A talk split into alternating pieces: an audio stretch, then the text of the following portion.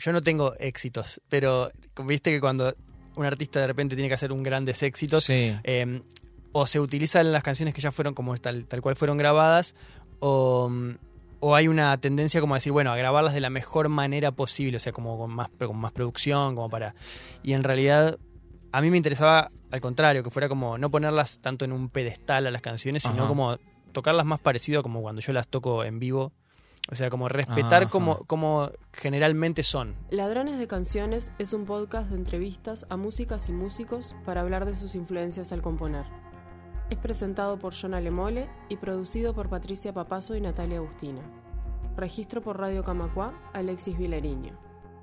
Suscríbete y escuchanos en radiocamacua.uy y en tu plataforma de podcast preferida.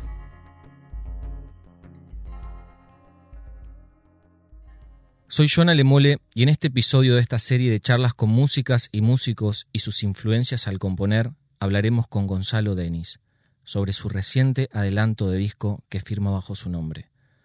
Gonzalo supo ser Franny Glass, proyecto en actividad desde el 2007. Es uno de los compositores más importantes de la región, con un extenso acervo de canciones. Hoy vamos a escuchar dos adelantos de su próximo disco, Mientras tanto en Montevideo. Comencemos por Hay cosas que el viento no va a curar.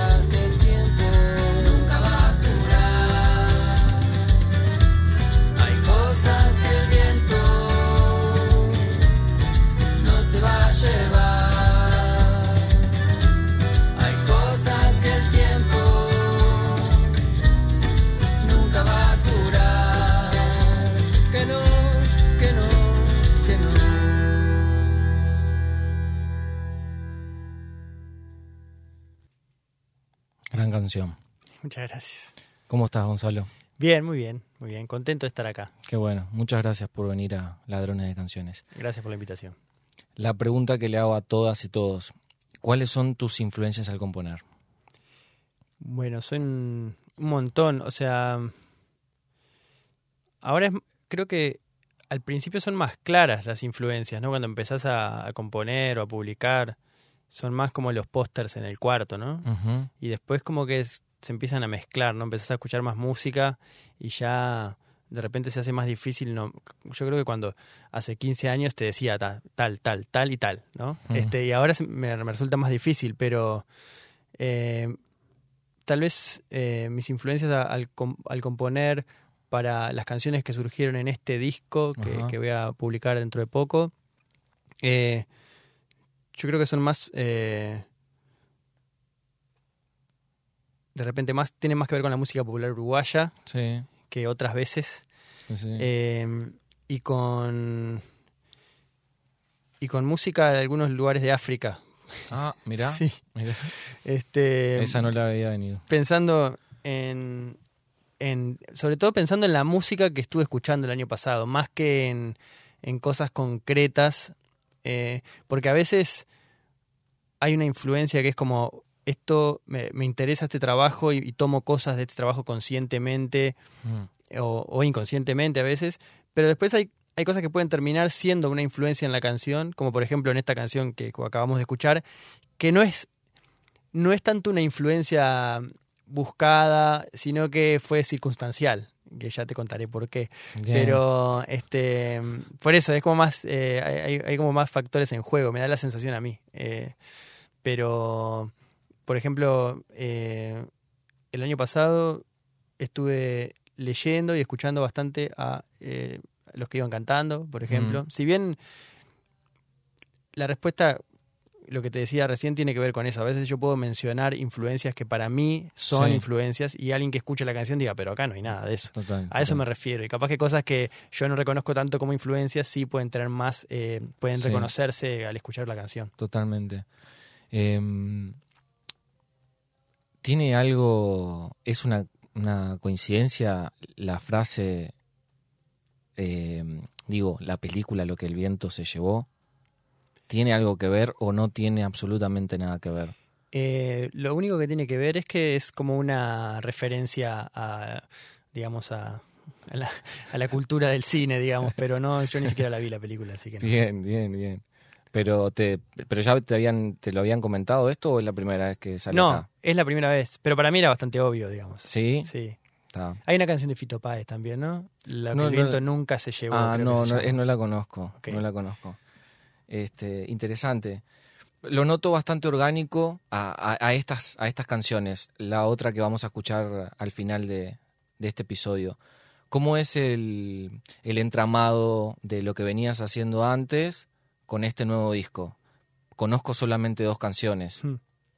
Bueno, eh, un poco la idea de este disco era que fuese como una especie de registro, más que el disco como, claro que es una obra en sí misma, pero no, no, no tanto como un algo, mm, digo, porque este disco tiene eh, cinco canciones nuevas, una Ajá. versión de una canción que no es mía, que también sería como una canción nueva, digamos, dentro del repertorio este, y después 12 canciones que yo ya vengo tocando hace años en vivo Ah, tanto de Franny Glass como de Mersey. ajá. Y como también hay una colaboración que yo hice con Luciano Superviel, que se publicó en un disco de él. Entonces, eh, tenía algo como de, mm, de prontuario, ¿no? Como decir, bueno, esto es lo que yo he estado haciendo y esto es lo que voy a hacer ahora, digamos. Ajá. Como de centrar distintos trabajos en con el nombre de Gonzalo Denis, con mi nombre, digamos, como compositor. Y, y el encare a la hora de grabarlos, yo quería que tuviera una cosa bien como mm, cruda, como eh, yo no tengo éxitos, pero viste que cuando un artista de repente tiene que hacer un grandes éxitos, Sí. eh, o se utilizan las canciones que ya fueron como tal, tal cual fueron grabadas, o, mm, o hay una tendencia como a decir, bueno, a grabarlas de la mejor manera posible, o sea, como con más, con más producción, como para... Y en realidad a mí me interesaba al contrario, que fuera como no ponerlas tanto en un pedestal a las canciones, sino Ajá. como tocarlas más parecido a como cuando yo las toco en vivo O sea, como respetar Ajá. como, como generalmente son esas canciones. Bien. No buscar esa perfección y esa pulcritud, sino de, bueno, hacerlas, muchas canciones las grabé a guitarra y voz al- tocando al mismo tiempo, no, no, no, esa- no grabando tipo la guitarra con metrónomo, después sino como era grabar y tocarla y dejar eh, si había pequeños errores, dejar si había pequeñas desafinaciones, eh, como que fuera lo más parecido a, a, bueno a un encuentro en el que yo me, me pongo a tocar las canciones y acompañado por, por un montón de amigos, eso sí. Claro. Sí, este, me pasó que las sentí re cercanas, estas, estas dos canciones. Quizás tiene que ver con, con ese tratamiento que, que, le, que le diste vos conjunto a tu, a, a tu grupo. Sí, y estas dos tal vez son las que tienen mayor instrumentación. Ah, Va de ahí para, para, para abajo, Ah. digamos. eh, Hay muy, varias que son solo guitarra y voz, o guitarra y voz y algún- alguien que me acompaña. Sí. ¿Cómo, ahí veo que hay un tratamiento vocal eh, en estas canciones. ¿Cómo es el acercamiento a ese arreglo? Hmm. Eh, ¿Es un planteamiento tuyo o va, o va surgiendo de la propia banda? Eh, en este disco pude cristalizar algunas cuestiones que me venían inquietando desde hace bastante tiempo. O sea, siempre me interesó como la cosa más colectiva del canto, pero nunca lo había puesto muy en práctica. Y por otro lado, mm, siempre... eh, yo no sé tocar chamarritas, pero, pero yo hace años que compongo canciones en, en- en- como si fuera una chamarrita, ¿no? Como con aire de chamarrita, llamémosle Ajá. así, porque yo no, no sé tocar el género, digamos, eh, y no lo conozco tanto a nivel estructural, sí, más como rítmicamente y en la guitarra española. Sí. Eh, y, y siempre cuando llevaba la canción a la banda, al ponerle percusión o batería, nunca nos convencía. eh, como, como, como que me- a mí me gustaba cómo funcionaban la guitarra y voz. Eh, y, y en este disco me saqué las ganas eh, de, de grabar varias eh, canciones en modo más este con aire de chamarrita. Como esta, hay cosas que el tiempo no va a curar. Eso, la percusión la lleva un poco a otro lado, pero tiene la raíz en la guitarra de eso. Claro. Y por otro lado, eso, lo del canto, mm, no sé, como que si al, al es un disco solista y tiene una cosa individual de mi nombre, pero yo cuando lo imaginaba, imaginaba muchas voces, no solo mi voz. Y, Mirá. y- y tal vez en estas canciones también son, en, en- si bien hay muchas canciones en el disco con mi voz sola, eh, yo creo que para la- el material más nuevo me, me- me- me interesó utilizar ese recurso. Qué, qué interesante. Eh, hace un ratito me comentabas que estabas en el proceso de entregar el máster eh, para las ediciones físicas y me dijiste que no, que no estabas escuchando música para no eh, e- ese proceso como no, no, no, no influenciarlo de otras cosas. ¿Es un, un método que siempre, siempre haces? ¿Cuál, cuál es eh, tu forma? ¿O nació solamente ahora? Sí, eh, yo compongo por periodos y generalmente cuando estoy componiendo, generalmente el periodo de composición y el periodo de grabación son están separados, pero en este caso se dio todo junto. Yo me puse a grabar canciones que ya venía tocando hacía tiempo, como te, te decía antes, y en el medio empezaron a aparecer canciones nuevas. Entonces, como que el mismo, la misma grabación empezó a alimentar el disco de, de contenido, digamos. Eh, entonces fue un periodo similar al de- a los periodos de composición. Eh, y, y cuando estoy en eso, generalmente no me puedo concentrar en, en- en otra cosa. O sea, siguen las cuestiones prácticas para sobrevivir, pero y, y obviamente en los afectos también, pero a nivel eh, películas, libros y música a veces me cuesta mucho porque todo lo termino como relacionando con lo que estoy haciendo y como que no puedo realmente meterme en otras obras. Eh, generalmente compongo de a conjuntos de canciones, no tanto canciones sueltas. Ah, me, cuesta, me cuesta mucho hacer canciones sin un contexto. Entonces está, como cuando estoy componiendo, estoy como haciendo un disco. Ajá. Y, y por eso te comentaba eso, que hace un par de semanas volví a escuchar música por placer en mi casa y, y ahora esta última semana como estuvimos ajustando los últimos detalles de la masterización del disco, como que ahí volví, tuve que apagar la Claro. música otra vez y escuchar solamente para como concentrarme en esto que estoy haciendo. Bien. Hablemos sobre la canción eh, Baila. Sí, Em, lo mismo. Supongo que deben de ser las mismas respuestas, pero te lo tengo que preguntar. ¿Qué influencias eh, tiene esta canción? Si tiene esta en particular, eh, o cómo fue su desarrollo. sí, bueno, baila parte de un riff de guitarra que lo debo haber hecho hace como 15 años y que tuvo, estuvo en varias canciones Ah. y ninguna llegó a, a- digamos, a grabarse ni a terminarse, ¿no? Son canciones que quedaron incompletas, pero que tenían ese riff. Y, y por ejemplo, eh, yo el año pasado estuve escuchando bastante, como te decía, eh, música eh, tuareg, que son, los tuareg son un pueblo de- de- del desierto del Sahara que son nómades y que, y que ahora viven, en- en- hace años que viven en constante conflicto porque desde que como que desde que se marcaron nuevos nuevas fronteras. ¿no? en, en el Sahara como que ellos este estoy hablando un poco por arriba no que no, que Sí, no sí, venga sí. nadie que sepa No, realmente. Este, Estamos- estamos y, y, y bueno, y son un pueblo que tiene como una música, son muy, tienen una cultura musical muy, muy rica. Y hay una banda que es bastante conocida, se llama Tinariwen, No la conozco. está, eh, que, que los escuché un montón, y también eh, una banda que se llama Les Files de Iligadad, y que me, me, me metí muy así con muy por dentro de su, como sus discos, de su música, y, y hay algo con el, el, la- el bombo en negras, como una cosa como a tierra, Sí. que, que lo tiene, que está muy presente. Generalmente son canciones con una nota, eh, una nota, una, ¿cómo se dice? Una nota pedal, Claro. eh, como canciones de un acorde, digamos, entre comillas, Sí, y, y como con un ritmo, ¿no? Tum, sí. tum, tum. Ajá. Eh, y, y bueno, y como que lo, en medio de la grabación fue eso, juntar por un lado una ese riff viejísimo que tenía, que es como medio blusero, Sí. eh, y por otro lado, como ese tipo de percusión y esa cosa como colectiva y de estar tocando en, un- en una ronda, ¿no? Este, Claro. Que, que yo creo que tiene algo, tal vez el venir de estos dos años de pandemia, como que tuvo algo que ver con esa cosa de querer hacer música como si fuera tocada por un grupo de gente dentro de una habitación. O sea, un como una aglomeración este, eh, sin protocolo. Y, y el disco tiene algo de eso. Y, y bueno, y la letra. La letra estaba en otra, era parte de otra canción. Era con otra armonía, con otra melodía. No, la melodía era similar, pero tenía otra armonía, otro ritmo. Y grabé la canción así como era. Sí. Y, y no me convencía, no me convencía, hasta que, bueno, eso me pasa bastante, como trasplanté la, la letra y la melodía a esta otra armonía, digamos.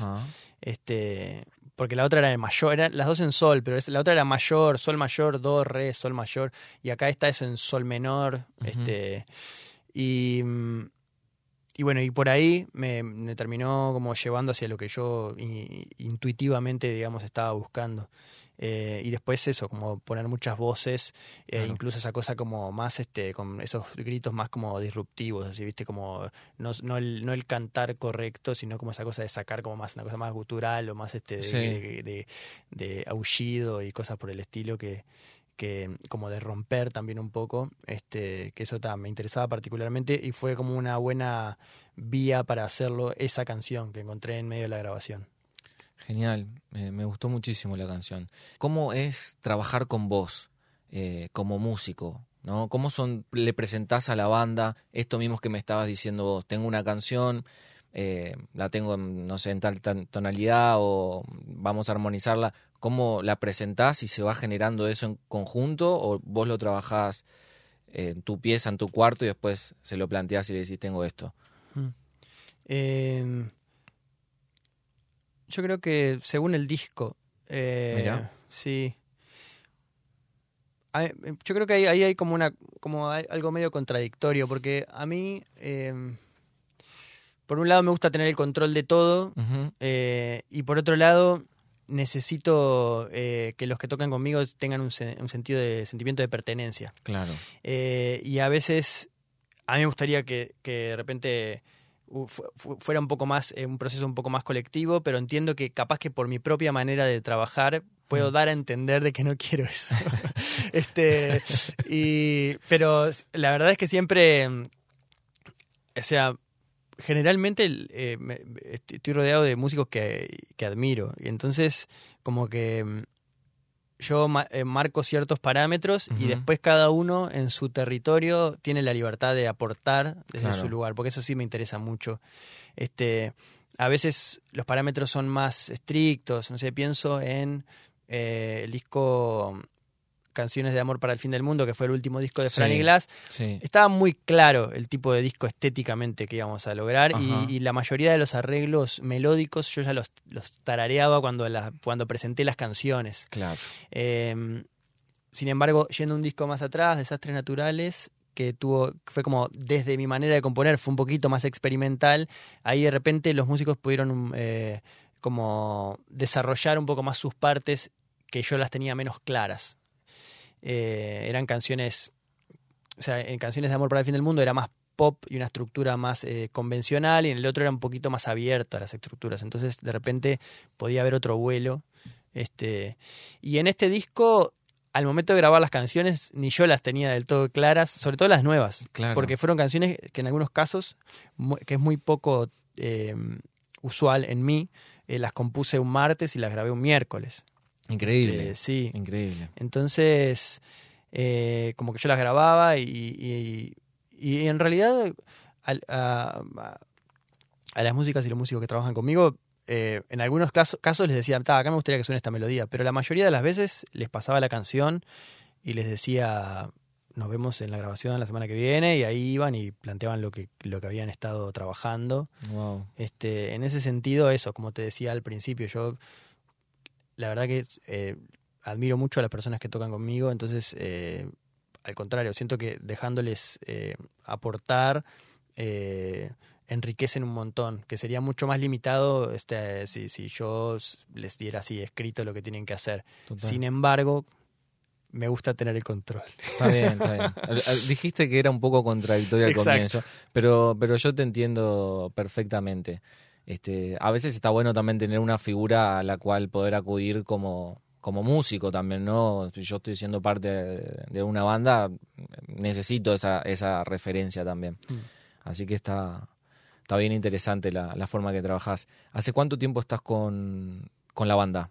Y el núcleo de la banda, eh, por ejemplo, eh, en el 2016 armamos la banda de cinco integrantes que grabó Desastres Naturales, que me acompañaban Matías González, Lucía Romero, Javier Vaz Martins y eh, Guile Berta. Mm, Y éramos un quinteto. Este, con ellos, eh, desde eso, desde el 2016. Digamos, pero con Guile Berta vengo tocando ya Claro. desde el 2008, creo. Claro, claro. Este, y bueno, ellos hasta hoy. Este, y la banda después, eh, por ejemplo, en el 2019 se sumaron eh, Camila Rodríguez, eh, Noela Bella y Mm. Nicolás Echeverría para el último disco de Franny Glass.